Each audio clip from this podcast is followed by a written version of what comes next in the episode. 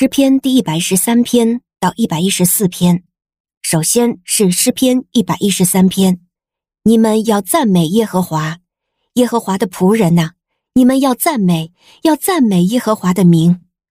耶和华的名是应当称颂的，从现在直到永远，从日出之地到日落之处，耶和华的名都该受赞美。耶和华高过万国，他的荣耀超越诸天。谁像耶和华我们的神呢？他坐在至高之处。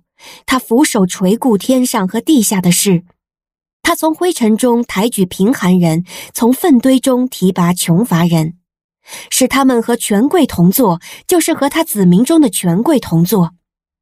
他使不能生育的妇人安居家中，成了有许多儿女的快乐母亲。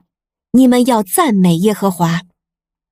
诗篇第一百一十四篇，以色列出了埃及。雅各家离开了说外国语言的人民的时候，犹大就成了主的圣所，以色列成了他的王国。大海看见就奔逃，约旦河也倒流。大山跳跃像公羊，小山蹦跳像小羊。大海啊，你为什么奔逃？约旦河啊，你为什么倒流？大山啊，你们为什么跳跃像公羊？小山啊，你们为什么蹦跳像小羊？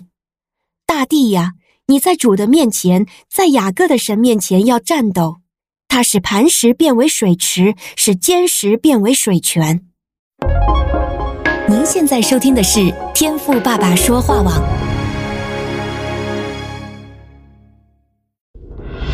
所赐的迦南美地是流奶与蜜之地，上帝的话语比蜜还要甘甜呢。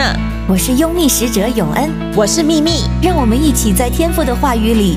勇敢探秘，蜜得甘蜜，得蜜得利得胜。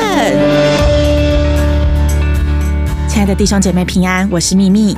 今天我们一起的来读两首诗篇哦，是第一百一十三篇，还有第一百一十四篇哦。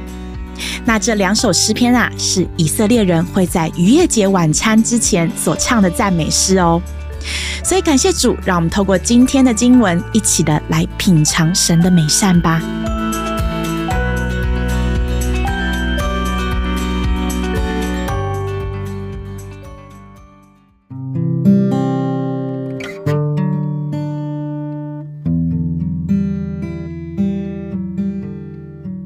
感谢主，这两首诗篇都是在歌颂、赞美耶和华我们的神。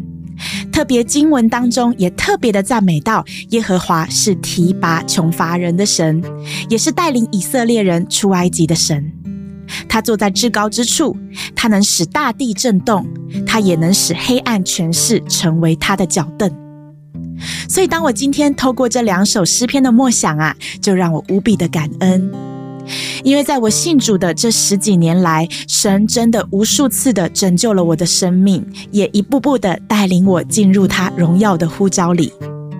那让我来和你分享一些关于自己最近的领受哦，就是这几年我啊开始转换跑道，走向全时间侍奉神的道路嘛。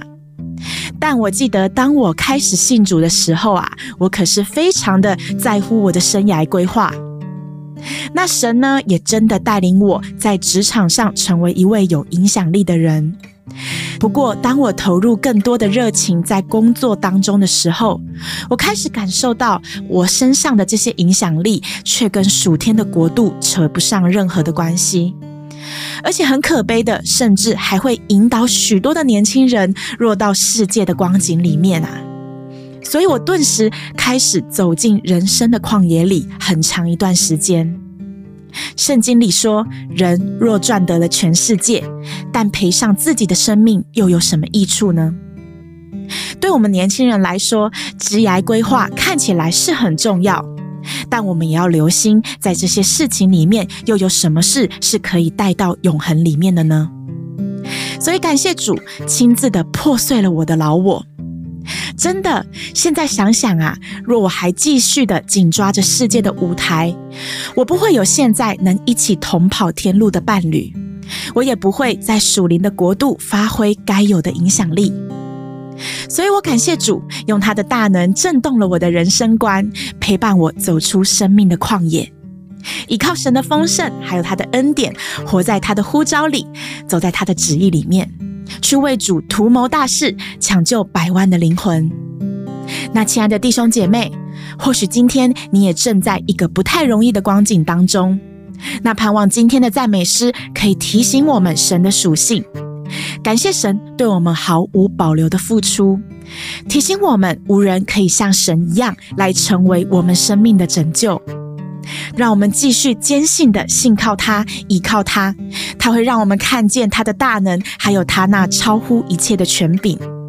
所以，让我们继续的彼此的勉励哦，继续的歌颂赞美他，信靠他，敬畏他，直到永恒的荣耀临到我们的生命当中。感谢主，哈利路亚！今天我也要奉主的名祝福你哦。